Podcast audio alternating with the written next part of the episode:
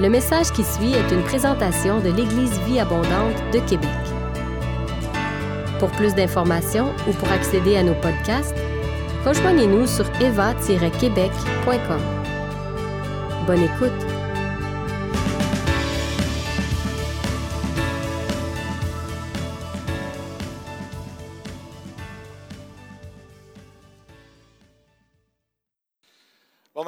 C'est bon de pouvoir vous retrouver ce matin.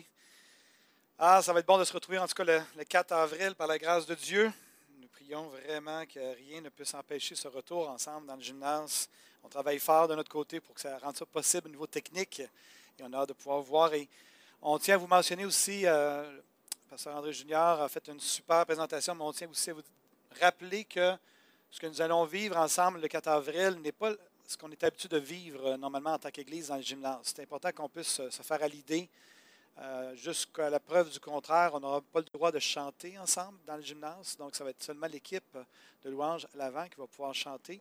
Donc, on va trouver des façons autres d'adorer, comme ce matin. J'ai tellement apprécié de voir Anne-Sophie avec, euh, notre sœur Alex, Alexandra qui, qui dansait. Et ça, ça, va être quelque chose sûrement qu'on va considérer même d'avoir euh, des gens qui puissent danser le dimanche matin. Amen. J'entends des rires à ma gauche là-bas. Là. J'entends les filles qui rient en espérant. J'imagine qu'elles souhaitaient ça. Là. Donc, ça puisse, euh, il y a toutes sortes de formes d'adoration. Et euh, je crois que ce n'est pas seulement par le chant, euh, par la musique, mais qu'il y a vraiment aussi la dimension artistique qui, qui inclut la danse, qui inclut aussi le fait de peindre, qui a toutes sortes de, façons d'adorer le Seigneur, euh, même parce qu'on travaille euh, par le côté justement manuel, qu'on peut adorer le Seigneur. Et euh, en fait, il y a beaucoup plus de choses qu'on pense qui, qui, sont spirituelles et qui sont une forme d'adoration au Seigneur. Donc, je tiens d'ailleurs à remercier l'équipe de louange ce matin, parce que André Junior l'a mentionné, mais je ne sais pas pour vous, mais pour moi ce matin, ça a été vraiment rafraîchissant. Ça a été vraiment extraordinaire. Bertha, merci pour, euh, pour le ministère. Merci aussi pour l'équipe. Le, le, son était super bon ici. J'ai senti qu'on faisait des, des, pas vers le gymnase ce matin. On avait comme une ambiance dans, l'espace comme on n'en a jamais eu. Euh, on a encore des, des, soucis techniques qu'il va falloir travailler au niveau de la captation vidéo, mais c'est ça, on est, en, on est en marche, puis on va être prêt par la grâce de Dieu pour le 4 avril. Amen. Donc, j'aimerais aller dans, dans, le message ce matin. Euh, je, euh, je, regardais tout ce qui se disait, tout ce qui se faisait, la lecture du psaume, euh, les interventions de Bertha, les chants choisis par Bertha, le vocabulaire dans, dans le, les chants de Bertha, et je me disais, c'est euh, incroyable à quel point Dieu a de la suite dans les idées. Et je prie vraiment que le message que je vais vous apporter, au-delà des mots que je vais employer, au-delà de, de, de, des idées que je vais formuler avec mon cerveau, je prie vraiment que le Seigneur puisse transcender le message et qu'il puisse le personnaliser à vos vies, à vous qui m'écoutez présentement en ligne. Que vraiment, alors que vous allez écouter mon message, que votre cœur puisse brûler à l'intérieur de vous, non pas à cause de, quelques performances que ce soit, mais à cause de l'Esprit de Dieu qui vient rendre vivant ce message à vos cœurs et vos esprits. Quand je prépare des messages, quand je prie pour euh, les, les, les, messages que j'apporte, c'est ce que je prie, que le Seigneur puisse toujours transcender ce que j'apporte. Parce que, à quelque part, euh, à un moment donné, on connaît la parole, on connaît les histoires, on connaît les Écritures, et on ne veut pas juste entendre la connaissance, on veut vivre des expériences avec notre Dieu. C'est ce qui est important.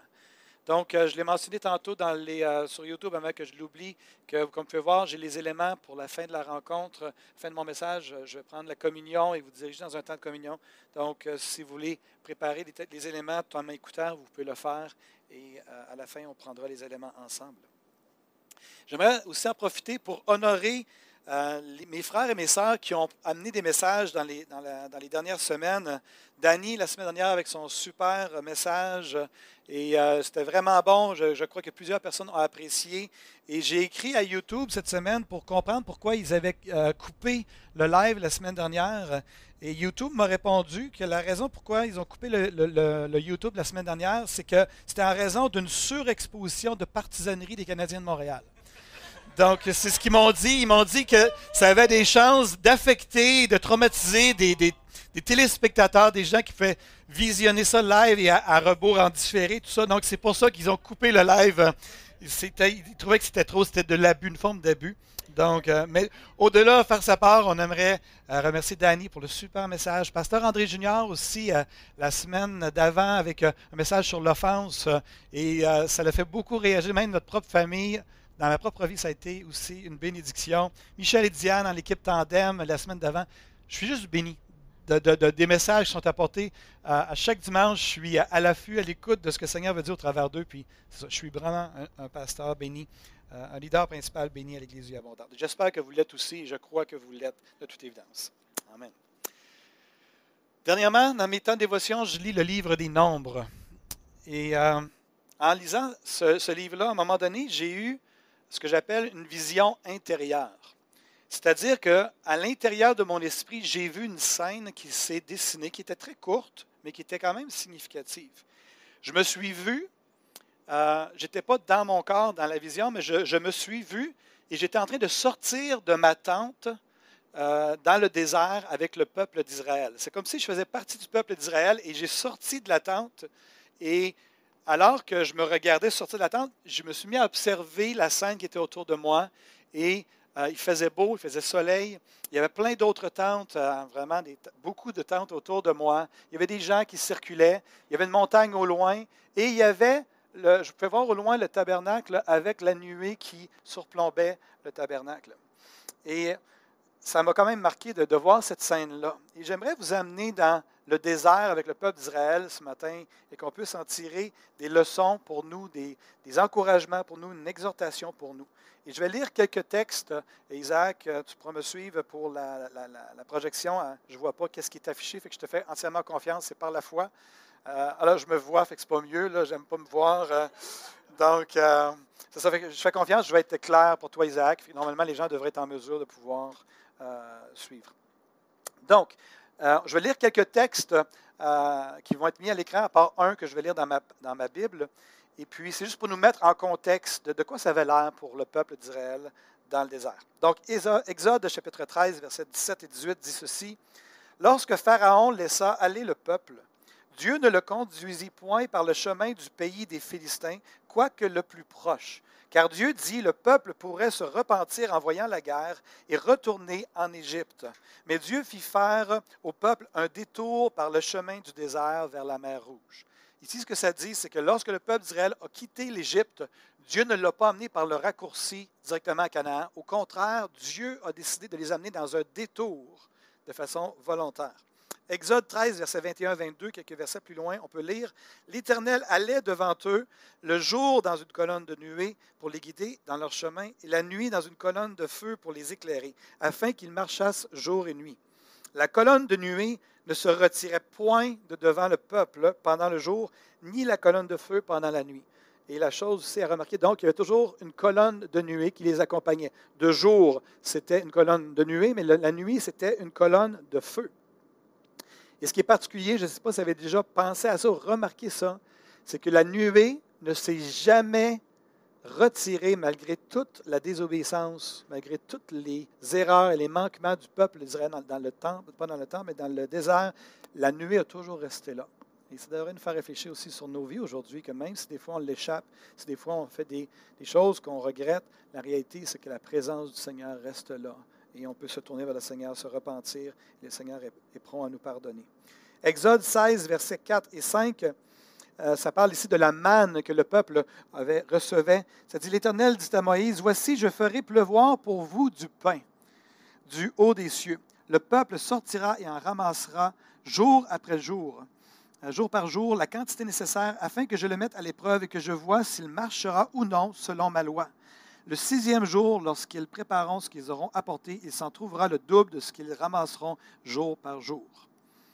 Donc, la question de la manne. On a un peu plus ici de description de qu'est-ce que c'est la manne. Ça dit que la manne, dans Nombre 11, versets 7 et 9, la manne ressemblait à de la graine de coriandre et avait l'apparence du bélium, délium, euh, c'est ça. Le peuple se dispersait pour la ramasser. Il la broyait avec des meules et la pilait dans un mortier ou la pilait dans un mortier. Il la cuisait au pot et en faisait des gâteaux. Elle avait le goût d'un gâteau à l'huile. Quand la rosée descendait la nuit sur le camp, la manne y descendait aussi. Et pour ceux et celles qui se demandent de quoi ça a l'air, euh, des graines de coriandre et de la résine de, de vous allez voir ça à l'écran maintenant. On va vous montrer de quoi ça a l'air. Donc, ça vous donne un petit peu un aperçu de de, l'ambiance dans laquelle se trouvait le peuple d'Israël. Et je vais lire maintenant un texte à partir de Nombre, chapitre 9, versets 15 à 23. Ça dit, je lis à partir de la version sommaire, Le jour où l'on érigea le tabernacle, qui sert de tente aux tablettes de l'acte de l'Alliance, la nuée le couvrit, le tabernacle. Le soir, cette nuée au-dessus du tabernacle devint comme du feu et resta là jusqu'au matin. Il en fut continuellement ainsi. Il en fut continuellement ainsi. Le jour, la nuée couvrait le tabernacle, et pendant la nuit, elle avait l'apparence d'un feu. Chaque fois que la nuée s'élevait au-dessus de la tente, les Israélites levaient le camp, et là où elle s'arrêtait, ils dressaient leur campement.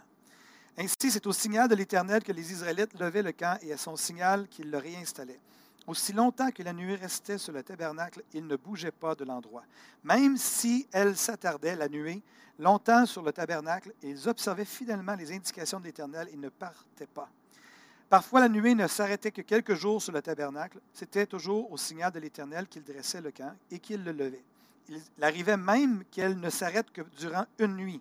Donc, le camping n'était vraiment pas long à ce moment-là. Euh, et je ne pense pas que c'est des tentes euh, comme on avait nous autres, euh, comme on a aujourd'hui, qui est quand même assez rapide à monter. Il arrivait même qu'elle ne s'arrête que durant une nuit. Lorsqu'elle s'élevait le matin, il levait le camp, ou bien elle s'élevait après un jour ou une nuit, aussitôt il partait qu'elle demeure deux jours ou un mois ou plus, longtemps encore sur le tabernacle, les, les Israélites restaient campés sans partir. Ils levaient seulement le camp lorsqu'elle s'élevait. C'est sur l'ordre de l'Éternel qu'ils dressaient le camp et le levaient. Aussi, ainsi, ils observaient ce que l'Éternel indiquait conformément aux instructions qu'il leur avait données par l'intermédiaire de Moïse. Donc, J'étais en train de lire, le livre de, de et c'est peut-être dans ces parages-là qu'à un moment donné, j'ai eu cette vision-là à l'intérieur, que je me suis, vu me suis vu sortir de la tente, de ma tente. C'est comme si j'étais un membre du peuple d'Israël. Et puis, ce qu'on vient de lire là, j'aimerais juste préciser que tous les textes que j'ai lus jusqu'à maintenant, c'est des textes qui s'inscrivent dans la période où Israël a quitté l'Égypte pour se rendre à Canaan. C'est-à-dire, on ne fait pas référence aux 40 années d'errance dans le désert. On fait référence au temps où Israël a quitté l'Égypte pour se rendre à Canaan. Ils étaient dans la volonté parfaite de Dieu et c'était un, bon moment dans l'histoire du peuple d'Israël. Et le peuple d'Israël était donc dans la parfaite volonté de Dieu, bien qu'il soit précisé que Dieu euh, et la nuée ne les conduisit pas par le chemin le plus court.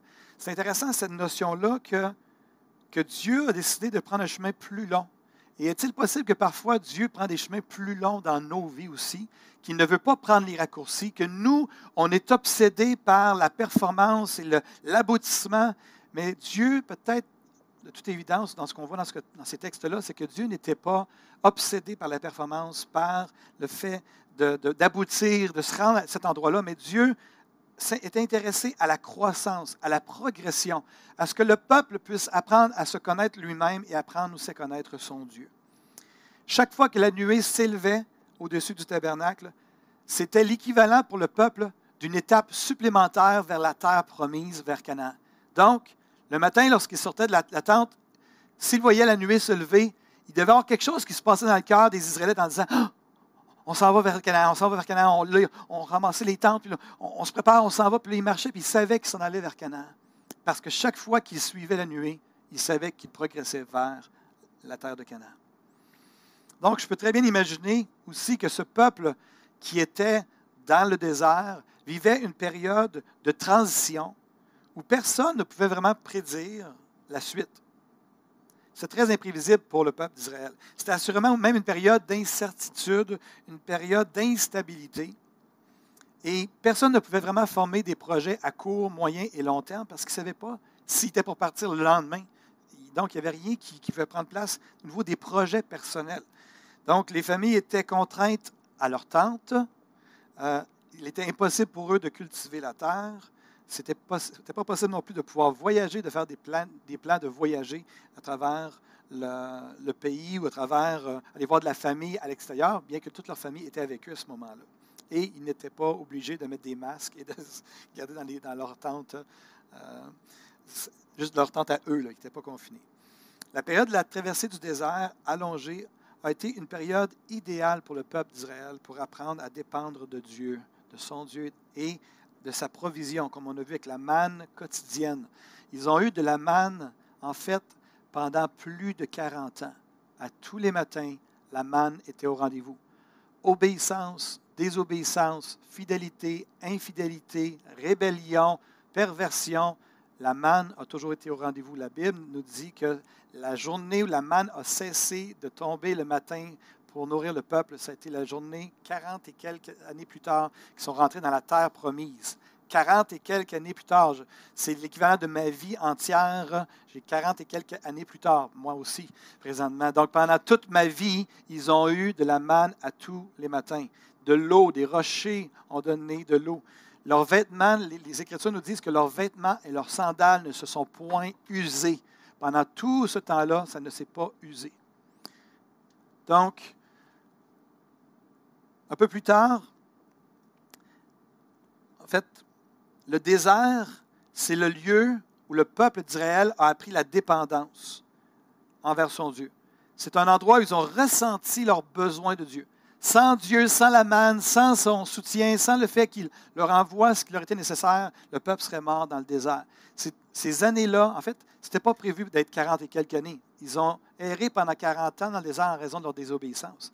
Mais dans le contexte ici, ils étaient dans la parfaite volonté de Dieu. Dieu pourvoyait leurs besoins et ils étaient en marche vers Canaan. Et c'était un, détour que Dieu avait emprunté pour. C'est un lieu de dépendance. C'était une saison d'apprendre à dépendre de Dieu et non pas à être indépendant de Dieu. Donc, c'est une saison pour apprendre à ressentir leurs besoins de Dieu, pour connaître leur propre cœur et connaître leur Dieu. Et un peu plus tard, lorsqu'ils se retrouveront dans Canaan, ça va se révéler comme le lieu de l'abondance, le lieu où le peuple ne ressentira plus nécessairement son besoin de Dieu dans la terre promise. Donc, c'est important de, réaliser que dans le désert, le peuple était complètement dépendant de Dieu. Et ils étaient sortis d'Égypte, mais l'Égypte était en train de sortir d'eux tranquillement. Mais lorsqu'ils vont arriver en Canaan, ils ne ressentiront plus ça parce qu'ils n'auront plus besoin de dépendre de Dieu. Ils vont avoir leur terre, ils vont avoir leurs vignes, ils vont avoir leurs magasins, ils vont avoir leurs échanges, leurs trocs avec les autres nations. Et ça va être une autre saison complète et entière. Et on voit même que ça a été le lieu, finalement, même de la désobéissance. Canaan, la terre de bénédiction, est devenue le lieu de la désobéissance parce que c'est bien souvent dans le lieu de l'abondance où on oublie Dieu, car on n'en sent plus le besoin. Je ne sais pas si vous voyez un parallèle avec la situation des Israélites que je vous partage et notre situation qu'on vit présentement. La pandémie a vraiment des, éléments, des atomes crochus avec la saison qu'ils ont vécue dans le désert, les Israélites. Chacun d'entre nous, on est sous notre tente présentement dans notre désert. Et tout comme le peuple d'Israël, on marche vers Canaan. Et ça, c'est une bonne nouvelle, et je vais y revenir dans quelques instants. On sait aussi, comme le peuple d'Israël, que Dieu est là. Dieu est là, il est là par son esprit, il est là dans nos vies. mais nous aussi, on vit une période d'incertitude et d'instabilité. On vit une période de transition où personne ne peut vraiment prédire la suite. On espère de tout cœur se retrouver le 4 avril. Mais la réalité, c'est qu'on n'a pas encore eu les impacts de la semaine de relâche. On ne sait pas ce que le gouvernement va faire. C'est incertain. C'est difficile de former pour nous aussi des projets à court, moyen, long terme. Juste cette semaine, Christine et moi, on commençait à parler des vacances d'été. On se disait, c'est pas facile de, prévoir ce qu'on va faire pendant les vacances d'été, alors qu'on ne sait pas ce qui va se passer d'ici là. Donc, c'est, pour nous aussi, c'est une période d'incertitude, de transition, mais c'est pour nous aussi une situation idéale pour apprendre à dépendre de Dieu. Apprendre à dépendre de sa provision, de rester attaché à lui, coûte que coûte, peu importe ce qui arrive. Le désert ou le désert de la pandémie, je vais l'appeler comme ça, le désert de la pandémie, c'est le lieu de la dépendance. C'est un moment pour apprendre à dépendre de Dieu. Peu importe ce que vous vivez, que vous soyez seul et que vous souffrez d'isolement, que vous soyez en famille et que ce soit difficile, que ce soit tendu dans votre couple ou dans votre famille, c'est un endroit pour apprendre à dépendre de Dieu. Ce matin, j'aimerais nous rappeler que la manne spirituelle est toujours là pour vous, à chaque matin. Elle est là, à chaque matin. Elle est là autour de vous. Il n'en tient qu'à vous de vous lever et de la ramasser. Il y a la, la manne qui dit, le verset qui venait dans mon esprit alors qu'on chantait euh, sous l'onction de, de, la louange avec Bertrand et son équipe, c'était les bontés de l'Éternel se renouvellent chaque matin. Elles se renouvellent chaque matin. Elles sont là, les bontés. C'est à nous à les prendre, à les reconnaître, à les mettre dans notre cœur afin que ça puisse vraiment nous bénir. Peut-être que la, manne spirituelle qui nous est offerte nous paraît insignifiante et peut-être qu'à l'occasion, on aimerait manger autre chose. mais je crois que notre rôle consiste à entretenir une attitude de reconnaissance au Seigneur pour ce qui nous est offert et pour ce que Dieu met aussi à notre disposition. On est présentement en train de faire une série euh, qui s'intitule, pas une série, mais une étude qui s'intitule Votre expérience personnelle avec Dieu avec euh, euh, près d'une trentaine de personnes à l'Église Vie Abondante. Et il y a une citation qui m'a marqué dans l'étude en question que j'aimerais la mentionner, et Isaac, on va la mettre à l'écran maintenant. C'est celle-ci. J'ai découvert une vérité importante, dit M. Blackaby, l'auteur. J'ai découvert une vérité importante dans mon propre cheminement avec le Seigneur. Je garde mes moments de solitude avec Dieu, non pas pour avoir une relation avec une relation, mais parce que j'ai une relation. Parce que j'ai une relation d'amour avec le Seigneur, je veux le rencontrer dans mon temps de méditation. Je veux passer du temps. Le temps passé avec lui enrichit et approfondit la relation que j'ai avec lui.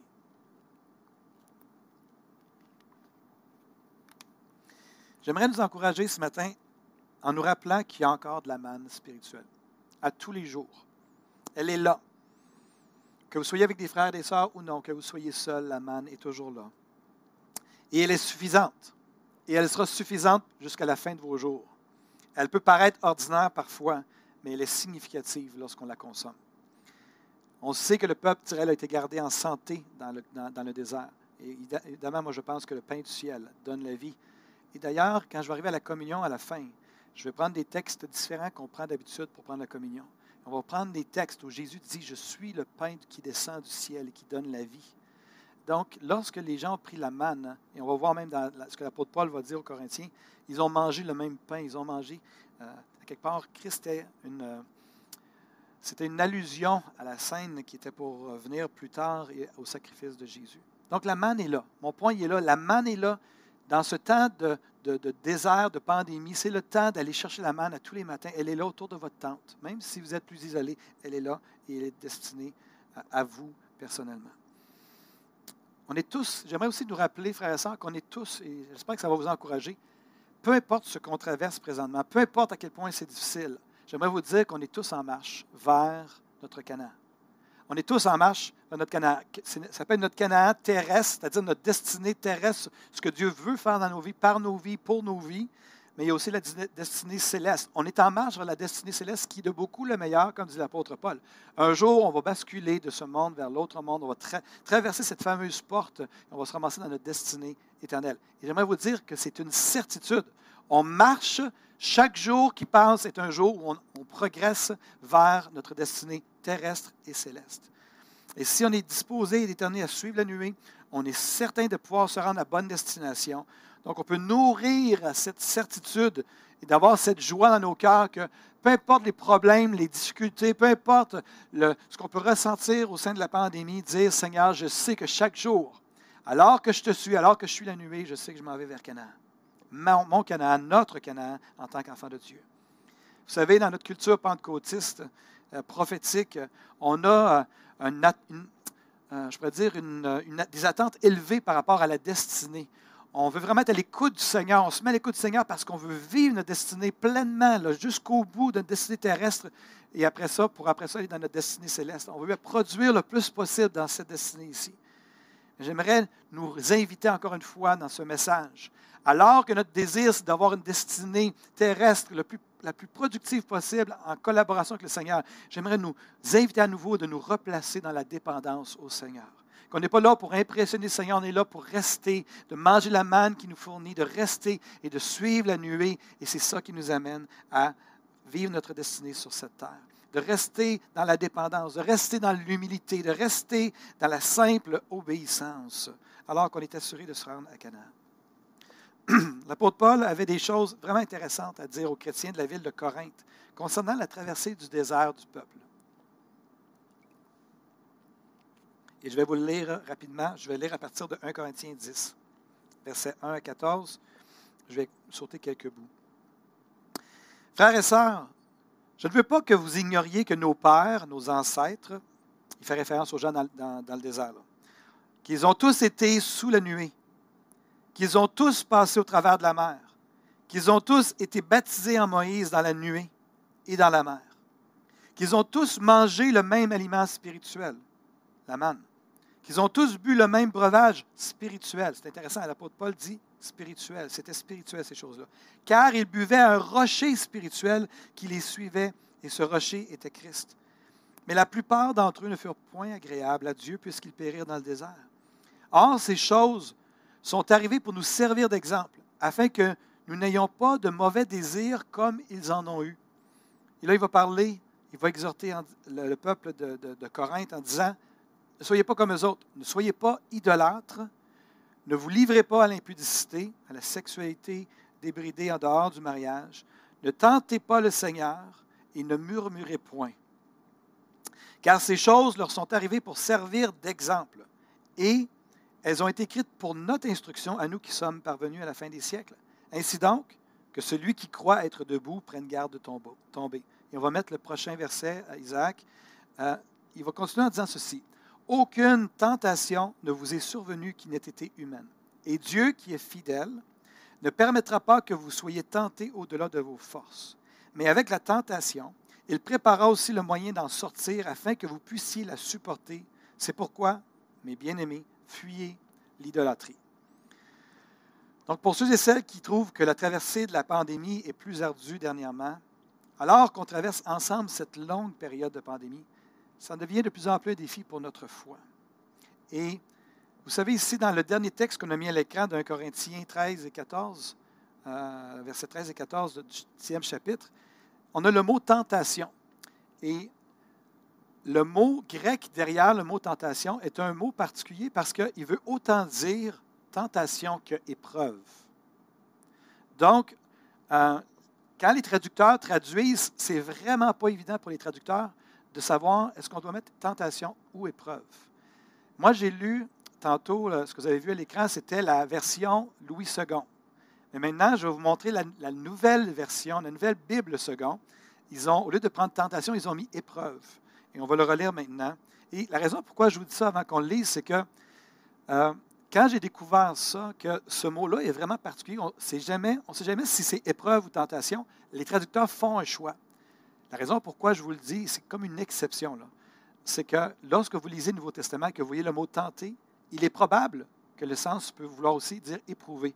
Et quand vous allez voir différents passages dans le Nouveau Testament, que vous allez voir le mot tenter, ayez toujours ça à l'esprit. Oh, ça peut dire aussi éprouver. Et relisez le livre ou le, verset en, question avec le sens d'éprouver. Et souvent, c'est comme si tout le, passage ou le, le, verset et le passage, le contexte, clair. Et ici, c'est intéressant. Parce que là, on parle de tentation, de tentation, mais dans le désert, la tentation, ce n'était pas de la tentation, c'était plus, c'était une épreuve qui était, qui était là pour euh, le peuple d'Israël. Et on va le lire maintenant avec le mot épreuve. Donc, dans la Nouvelle Bible second, second. Aucune épreuve ne vous est survenue qui n'ait été humaine. Or, Dieu est digne de confiance. Il ne permettra pas que vous soyez mis à l'épreuve au-delà de vos forces. Avec l'épreuve, il ménagera aussi une issue, parce que pour que vous puissiez la supporter. C'est pourquoi, mes bien-aimés, fuyez l'idolâtrie. Je trouve ce verset-là extraordinaire pour nous dans cette saison. Alors que vous vous sentez peut-être sous pression ce matin, j'aimerais vous dire ce que le verset dit. Dieu est digne de confiance. Dieu est digne de confiance. C'est lourd, J'aimerais te dire qu'alors que tu es sous cette lourdeur, Dieu est digne de confiance. Les gens autour de toi ne te comprennent pas, tu l'impression d'être seul. Dieu est digne de confiance. L'autre élément que j'aimerais faire ressortir du texte, Dieu ne permettra pas que tu sois éprouvé au-delà de tes capacités, de tes forces. Il ne permettra pas que tu sois éprouvé au-delà de. C'est une bonne nouvelle il ne permettra pas. Il va intervenir avant que ça arrive au-delà de tes forces. Donc, tu peux être en paix, tu peux avoir confiance, il est digne de confiance et il prend soin de toi, mon frère, ma soeur. Et Dieu va dire, l'apôtre Paul va dire, Dieu va dire au travers de l'apôtre Paul ceci, et Dieu va ménager une issue au sein de cette épreuve-là. Il va ménager une issue, un moyen de s'en sortir afin qu'on puisse la supporter. Et curieusement, l'apôtre Paul va terminer son exhortation en disant ceci, C'est pourquoi, mes, mes bien-aimés, fuyez l'idolâtrie. Donc l'apôtre Paul s'adresse aux Corinthiens, il leur dit, voici ce qui s'est passé dans le désert, voici les erreurs qu'ils ont commises dans le désert. Maintenant, je m'adresse à vous. J'aimerais vous dire que Dieu est digne de confiance, que Dieu ne permettra pas que vous soyez jamais éprouvés au-delà de vos forces, et que lorsque vous êtes éprouvés, si vous restez au sein de cette épreuve-là, et évidemment, ici, l'apôtre Paul faisait référence, je vais adresser un petit peu le contexte, mais si vous restez sous la tension de l'épreuve et que vous, vous me faites confiance, faites confiance à Dieu, Dieu va vous ouvrir un chemin. C'est pourquoi fuyez l'idolâtrie. Qu'est-ce que l'apôtre Paul a rien nous dire ici? L'idolâtrie à Corinthe était omniprésente dans la, cité, dans la, dans la ville en question. Et la tentation pour les Corinthiens à ce moment-là, c'était d'aller dans les temples païens où la vie sociale de la ville se passait. Les gens allaient dans les temples pour manger, il y avait comme des banquets dans les temples et tout ça. Et c'était un endroit d'adoration d'idoles où on mangeait des viandes qui étaient sacrifiées aux idoles. Euh, c'était un endroit où les chrétiens de Corinthe se sentaient attirés pour, j'imagine, leur relation d'affaires, pour garder leur relation avec leur famille qui n'était pas encore convertie. Et l'apôtre Paul va leur dire, je sais que vous êtes sous l'épreuve. Je sais que vous sentez la pression, que vous aimeriez aller et de continuer à être dans les parages de l'idolâtrie à Corinthe, mais il dit fuyez l'idolâtrie, fuyez la facilité, fuyez le compromis, fuyez le courant de la société. Restez dans l'épreuve, restez dans la tension, restez consacrés au Seigneur. Garde ton cœur plus que toute autre chose, car de lui viennent les, les sources de la vie. Dans le désert de la pandémie, je l'ai dit, c'est le lieu de la dépendance où le peuple ressentait son besoin de Dieu. Il y a des moments, présentement, je pense que plusieurs d'entre nous, on ressent notre besoin de Dieu. Seigneur, j'ai vraiment besoin de toi. Je trouve ça difficile ce que je vis présentement. Ce n'est pas négatif. Et on pourrait pouvoir vouloir opter pour le compromis, pour aller vers des choses qui vont venir nous rassasier ou, nous euh, engourdir ou nous... Euh, le mot m'échappe que je voudrais dire, mais pour venir juste donner un petit soulagement.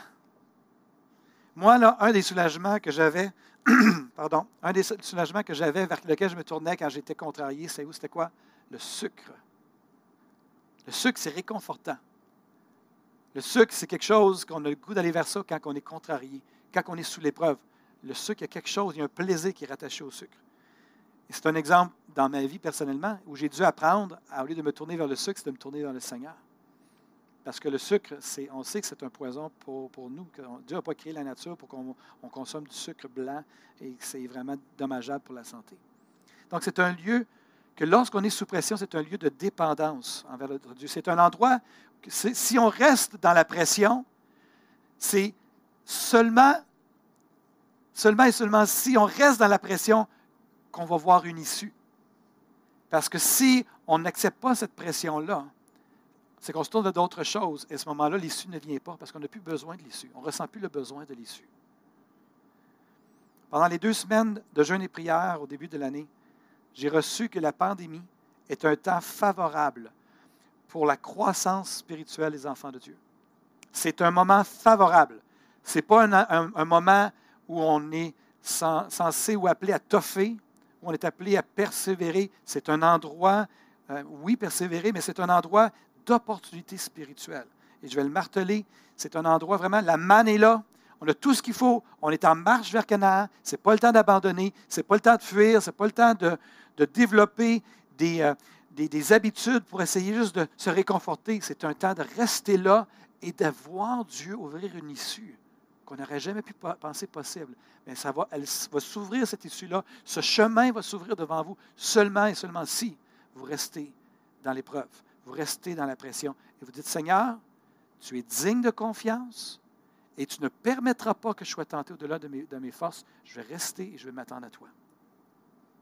C'est une fenêtre d'opportunité. C'est une occasion pour s'approfondir spirituellement. Et j'aimerais vous dire d'avance, et je vois déjà ça dans mon esprit, Canaan, je vous ai dit un peu plus tôt que Canaan a été le lieu de la désobéissance. Ça a été le lieu où les gens ne ressentaient plus, le peuple d'Israël ne sentait plus son besoin de Dieu. J'aimerais vous dire que l'après-pandémie s'en vient. avec toutes ces distractions, avec toutes ces possibilités, avec toutes ces... Qu'est-ce qui va se passer à ce moment-là? Présentement, c'est une saison que Dieu utilise pour nous approfondir, pour faire en sorte que nos racines aillent plus loin profondément dans la terre. Et après tout ça, on ne ressentira peut-être plus autant notre besoin de Dieu. Donc, la fenêtre d'opportunité va avoir passé. Lorsqu'on s'est préparé pour la venue de notre belle-fille Léa Jane, lorsqu'on s'est préparé pour l'adoption, on a lu un livre, euh, Christine et moi, qui, qui parlait de l'attachement des enfants à leurs parents. Et j'étais convaincu personnellement qu'un enfant s'attachait à son parent dans les beaux moments qu'on pouvait vivre ensemble. Un des beaux moments que j'ai vécu avec ma famille avant que Léa Jane arrive avec nous, c'est qu'on est allé à Walt Disney en Floride ensemble. Et ça a été tellement le fun, tellement agréable. Walt Disney, vous savez ce que c'est pour ceux qui ont, entendu parler ou qui ont déjà vécu l'expérience. Ça a été merveilleux. Puis, dans mon esprit, à moi en tant que père, je me disais que les liens avec mes enfants, l'attachement avec mes enfants se crée dans ces bons moments-là. D'où l'importance d'investir dans des souvenirs. Il y a un peu de vrai là-dedans. Mais ce que le livre nous a appris, c'était que c'est dans les moments de crise et les moments difficiles que le lien d'attachement se solidifie avec nos enfants. Et j'aimerais vous dire, frères et sœurs, que évidemment, là où ça brasse, c'est là où ça se passe. Mais même avec notre Dieu, que ce n'est pas nécessairement dans les bons moments qu'il y a le plus de croissance spirituelle pour un enfant de Dieu. C'est dans les moments d'épreuve, c'est dans les moments de difficulté. Et je prie que le Seigneur puisse m'aider et vous aider, parce que je m'inclus là-dedans aussi, que dans cette période-là, que pour moi aussi c'est plus difficile dernièrement, et je sais que c'est une opportunité de m'approfondir dans le Seigneur mais je ne veux pas me tourner vers les idoles, vers les distractions. Je veux rester là et dire, Seigneur, c'est toi qui vas m'ouvrir une issue. C'est toi qui vas m'ouvrir une porte. depuis tantôt, j'ai l'expression d'une porte d'espérance. C'est un, verset des petits prophètes de l'Ancien Testament qui va ouvrir une porte d'espérance. Et ça va avec ce que le pasteur André Junior disait. Je l'ai mentionné, je le répète encore une fois, et je me dirige vers la fin de mon message tranquillement. Mon frère Jeff Roy, pasteur à Caroline du Nord, a dit ceci. Lorsque les gens sont revenus de la pandémie dans son église, il a dit il y a des gens qui étaient très refroidis spirituellement avant la pandémie, sont revenus à l'église complètement en feu. Les gens de l'église ne reconnaissaient pas les gens. Ils disaient qu'est-ce qui s'est passé avec eux pendant la pandémie? Puis il y a d'autres gens qui sont, qui sont même pas revenus à l'église. Il y a des gens qui se sont littéralement, ça c'est l'expression que Jeff m'a partagée, il y a des gens qui se sont littéralement livrés à l'égocentrisme pendant la pandémie. Et je prie qu'il n'en soit pas ainsi pour nous en tant que famille spirituelle. Dieu, on peut le mettre à l'écran encore une fois, Isaac, Dieu est digne de confiance. Il ne permettra pas que vous soyez mis à l'épreuve au-delà de vos forces. Avec l'épreuve, il ménagera aussi une issue pour que vous puissiez la supporter. C'est pourquoi, mes bien-aimés, fuyez l'idolâtrie, le compromis, la facilité, les habitudes malsaines. Fuyez l'idolâtrie, le compromis. Au lieu de revêtir le pyjama de la pandémie, revêtons-nous du Seigneur Jésus-Christ, comme dit l'apôtre Paul aux Romains, et n'ayons pas soin de la chair pour en satisfaire les, les convoitises. L'apôtre Paul va dire, au lieu de revêtir le pyjama de la pandémie, revêtez-vous de toutes les armes de Dieu afin de pouvoir tenir ferme contre les ruses du diable. Au lieu de se revêtir du pyjama de la pandémie, qu'on puisse par-dessus toute chose se revêtir de la charité, de l'amour qui est le lien de la perfection, et que la paix de Christ à laquelle vous êtes appelés pour former un seul corps règne dans vos cœurs. Soyez reconnaissants. Comme je l'ai dit au début de la pandémie, il y a de, cela plusieurs mois, on est appelé à protéger sa paix, on est appelé à propager sa paix autour de nous. J'estime que les souffrances du temps présent ne sauraient se comparer à la gloire à venir qui sera révélée pour nous. Suivons la nuée. Mangeons la manne qui nous est distribuée. Restons au sein de l'épreuve et soyons confiants dans l'épreuve que le Seigneur ne nous laissera pas là et qu'il va ménager une issue. Et cette issue-là, ce n'est pas juste de sortir de l'épreuve. Je sens dans mon esprit qu'avec cette issue-là, il y a une dimension de, transition et de, de, changement de saison dans nos vies. Que si on accepte de vivre cette épreuve-là, qu'on reste là, qu'on ne se laisse pas distraire et qu'on ne va pas vers l'idolâtrie, mais qu'on reste dans ça et que la porte s'ouvre, c'est qu'on ne sera plus jamais les mêmes quand on traverse, on prend cette issue-là. On ne sera plus jamais les mêmes. On ne reviendra plus jamais à ce qu'on était avant, ce qui nous précédait. Donc, mes frères et mes sœurs, on est ensemble dans cette pandémie. On est dans nos tentes. Ça tire à sa fin, par la grâce de Dieu. Mais j'aimerais vous encourager. Courage, frères et sœurs. Courage que votre foi ne défaille point, que si vous êtes au sein de l'épreuve, Dieu est digne de confiance. Et tout le monde dans l'espace dit Amen. Et tous ceux qui sont en, ligne disent Amen. Hallelujah. J'aimerais maintenant aller vers la communion avec vous. Et euh, ça va nous prendre du temps avant de pouvoir prendre la communion ensemble, en raison de toutes les règles qui entourent euh, la distribution, à, à, réfléchir comment on va rendre ça possible. Euh, ça va prendre quelques temps avant qu'on ait l'occasion de pouvoir revenir à ce qu'on faisait avant la pandémie. Et j'aimerais lire quelques passages, comme je l'ai mentionné, que je vais lire des passages qu'on n'est pas nécessairement habitué de prendre pour la communion. Je vais lire à partir de Jean chapitre 6. Et Jésus va dire, c'est Jésus qui parle, bien entendu, il va dire, nos pères ont mangé la manne dans le désert. c'est Jésus qui parle. Là, vous allez avoir la perspective de Jésus sur ce que j'ai partagé dans mon message. Nos pères ont mangé la manne dans le désert. Selon ce qui est écrit, il leur donna le pain du ciel à manger. Et Jésus va dire un peu plus loin à la foule qui l'écoutait parler, c'est ici le pain qui est descendu du ciel.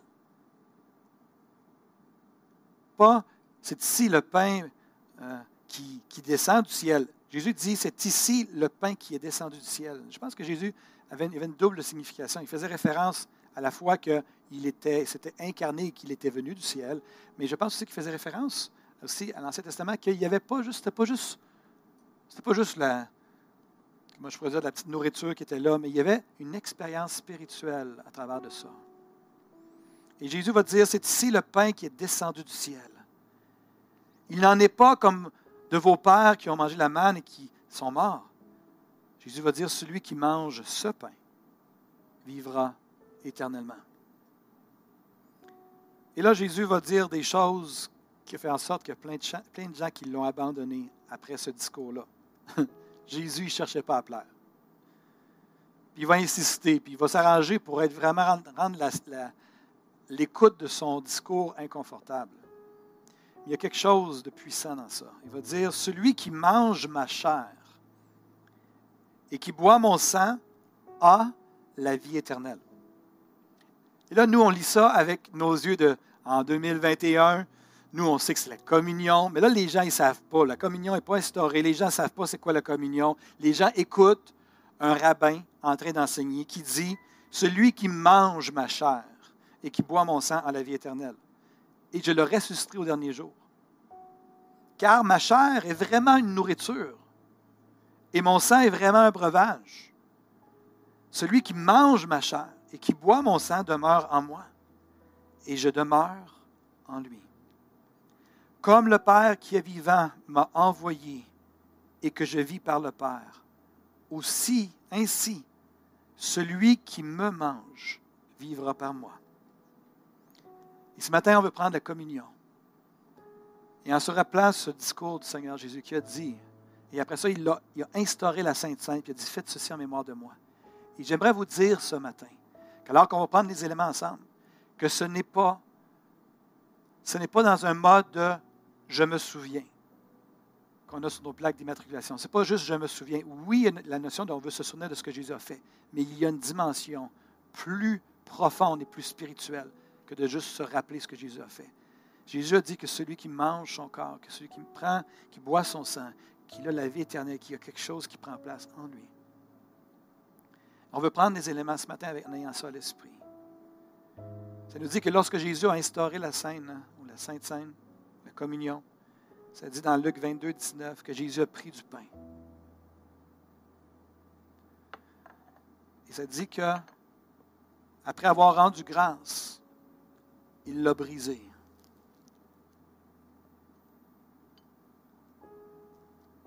Et il l'a donné à ses disciples. Il leur a dit, ceci est mon corps. Ceci est mon corps qui est donné pour vous. Faites ceci en mémoire de moi. Donc ce matin, je sais que les, gens ici en studio, que vous n'avez pas les éléments, mais même si vous ne les avez pas, vous pouvez les prendre dans votre cœur et dire, Seigneur, je prends le pain, je te prends toi te prends toi. Donc là, à la maison, prenez maintenant le pain en vous rappelant. et en réalisant que c'est vraiment le corps de Christ, que vous êtes en communion avec Christ en raison de son corps qui a été brisé et de son sang qui a coulé à la croix. Prenons ensemble le pain.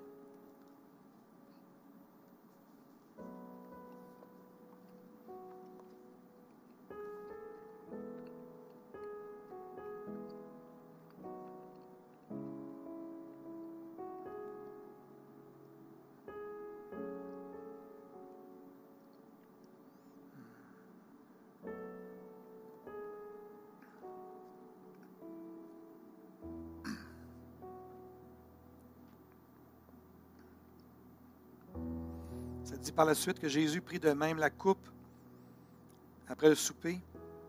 Il la leur donna en disant Cette coupe est la nouvelle alliance en mon sang qui est répandue pour vous. On aimerait prendre ensemble la coupe, le jus de raisin, le, le vin, et se rappeler le sang de Jésus qui a coulé à la croix. Et de se rappeler que ce n'est pas juste un événement d'il y a 2000 ans, mais qu'encore aujourd'hui, le sang est efficace. Encore, le sang, le sang de Christ nous donne la vie. Il a scellé une alliance éternelle. Que si le Seigneur tarde, ce sang ce, ce sacrifice va être encore efficace pour les mille ans, les deux mille ans à venir, si sa venue tarde. Donc prenons ensemble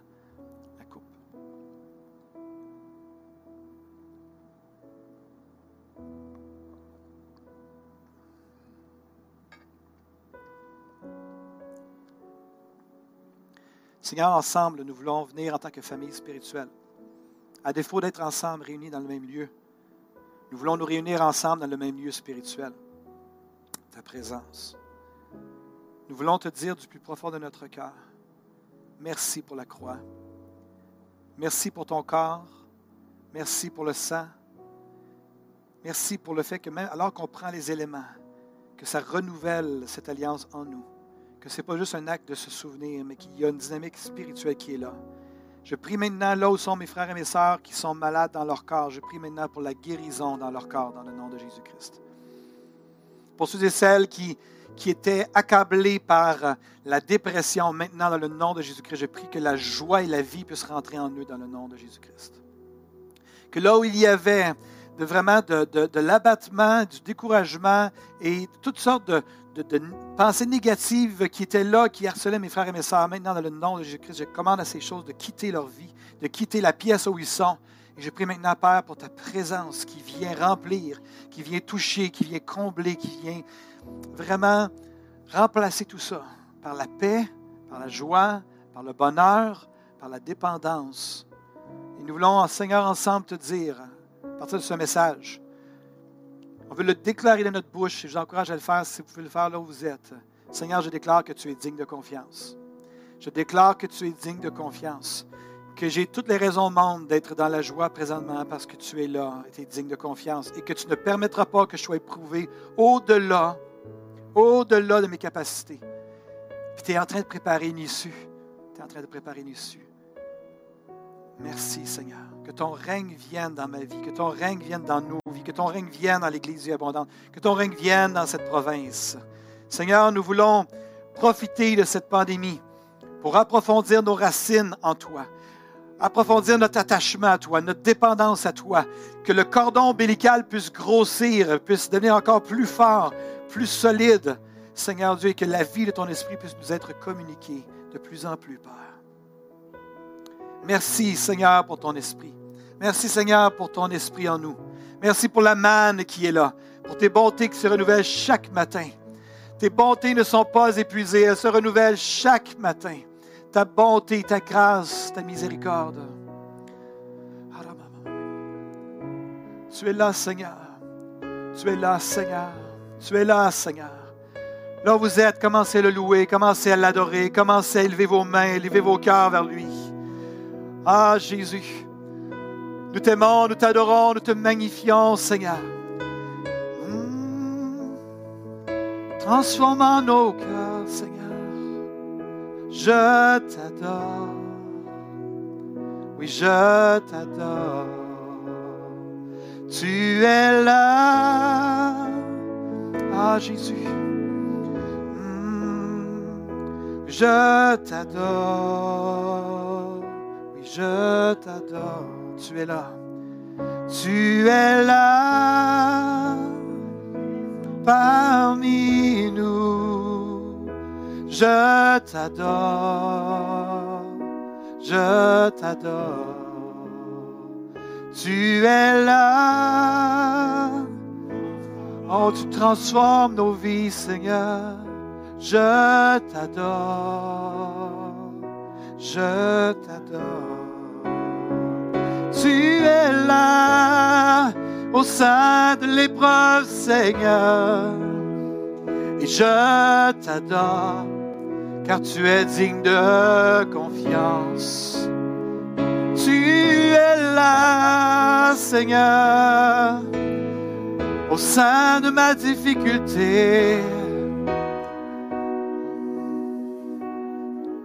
Tu es là, Seigneur, tu es là au sein de ma famille, au sein de mon couple, Seigneur, au sein, Seigneur, de mon isolement, de ma solitude. Tu es là. Oh, au sein de mon foyer, Seigneur, tu es là. On t'adore, on t'honore, on te glorifie, Seigneur. Ton sang maintenant, Seigneur, puisse venir nous couvrir. Seigneur, ta présence. Alléluia, Alléluia, Alléluia. Ah, Vas-y, Jesse. Dirige-nous, dirige-nous. Alléluia. Laisse ton cœur. Alléluia. Alléluia. Alléluia, Alléluia. Oh, je t'adore, je t'honore. On n'a pas encore fini, frères et sœurs. Rentrons dans sa présence. C'est peut-être le moment le plus important de la réunion maintenant. Alléluia, venons vers lui. Venons vers lui. Adorons-le. Magnifions-le. C'est des choses qui sont touchées dans le message. C'est le temps de rebondir ce qui nous a touché. De pleurer dans sa présence, de venir. Je tiens tes promesses, lumière dans les ténèbres. Mon Dieu, c'est ce que tu es. Tiens Père Père des miracles, tu tiens tes promesses, lumière dans les ténèbres. Mon Dieu, c'est ce que tu es. Tu es là, tu es là. Tu es là, agissant parmi nous. Je t'adore.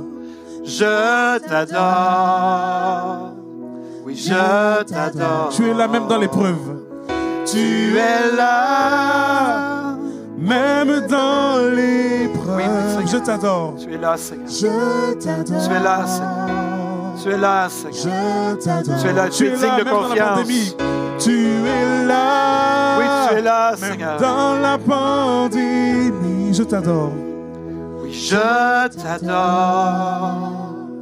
Oui, je t'adore. Alléluia. Alléluia, Alléluia. Alléluia, Alléluia, Alléluia. Oui, Seigneur, merci pour ta présence. Je sens ta présence. Tu es là, Seigneur. Tu es là dans ce lieu. On te dit merci, Seigneur. Alléluia. Alléluia.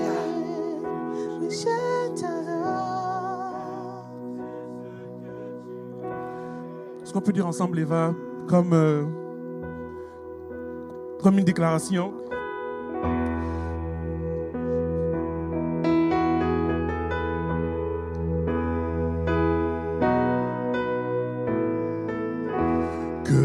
La gloire du Seigneur subsiste à jamais, qu'il se réjouisse De ses Que la œuvres. gloire du Seigneur. Que la gloire du Seigneur subsiste à jamais. Je chanterai le Seigneur tant que j'existerai. Je chanterai le Seigneur Hey! tant que j'existerai. Je célébrerai son nom tant que je Je chanterai le Seigneur. vivrai. Je chanterai le Seigneur tant que j'existerai. Je célébrerai son nom. Courage, mes frères et sœurs. Courage, mes frères et sœurs. Que votre foi ne défaille point. Votre Dieu est digne de confiance. Notre Dieu est digne de confiance. Il ne permettra pas que vous soyez éprouvés au-delà de vos forces. Soyez renouvelés dans sa présence maintenant. Soyez restaurés, revigorés, rafraîchis maintenant. Alléluia. Alléluia. Alléluia. Oui, Seigneur, nous t'adorons. Seigneur, nous t'adorons. Nous t'adorons. Nous se t'adorons. renouvelle chaque matin. Alléluia. Ta bonté vient comme une manne à chaque matin. Oui, Seigneur. Oui, tu nous suffis, Seigneur, ta grâce nous suffit. Oh, tu relâches la provision, Seigneur. Tu relâches la provision, Seigneur, pour ce temps. Tu relâches la provision de paix, la provision de joie, la provision de vie. Amen. Oui, tu la relâches, Amen. Seigneur? Nous la recevons. Oui, on reçoit, Nous la Seigneur. recevons, Je Seigneur. reçois, Seigneur. Ta provision. Je reçois, Dans Seigneur. ta bonté, Oui, tu Seigneur. relâches la provision. Alléluia. Nous nous appuyons sur toi. Nous regardons à toi, Seigneur. Nos yeux sont sur toi, Seigneur. Ceux-ci s'appuient sur leurs chars, sur leurs, sur leurs chevaux. Et nous, nous invoquons le nom de l'Éternel, notre Dieu. Eux, ils plient, ils tombent, mais nous, nous restons fermes. Nous tenons debout, nous restons fermes. Alléluia. Seigneur, tu es notre rocher, notre asile. Au sein de l'épreuve, au, sein de la- au sein de la difficulté. Et nous nous tournons vers toi encore une fois ce matin. Alléluia, Alléluia, Alléluia. Seigneur, à tous nos frères et nos sœurs qui sont à la maison, qui depuis un an n'ont peut-être pas vu des, frères et sœurs physiquement, nous prions pour une grâce particulière sur eux. Nous bénissons nos frères et nos sœurs qui sont plus isolés ce matin. Nous vous aimons, on a hâte de pouvoir vous voir. Alléluia. Et en terminant cette réunion, frères et sœurs, j'aimerais vous encourager à dealer avec toute forme de peur en lien avec la pandémie. Ne laissez pas la peur être votre conseillère. Ne laissez pas la peur déterminer vos actions. Ne laissez pas la peur être ce qui guide votre vie. Elle est une mauvaise conseillère. Soyez plutôt devant le Seigneur pour savoir ce que vous devez faire de vos vies. On vous bénit, frères et sœurs. On vous aime. Je vous aime. On a hâte de pouvoir retrouver une certaine partie d'entre vous dimanche le 4 avril pour Pâques. Et d'ici là, vraiment, que le Seigneur vous donne de, jouir de la manne, de jouir de votre dépendance du Seigneur, que vous êtes en marche vers Canaan, que vous n'avez pas à vous inquiéter de quoi que ce soit, que Dieu vous a pris en charge et il ne vous laissera pas tomber. Donc, soyez bénis, frères et sœurs. On se voit dimanche prochain et on n'a pas besoin de faire des piles de 12 chaises. Mais ça va revenir bientôt, par contre. Alléluia. Soyez bénis.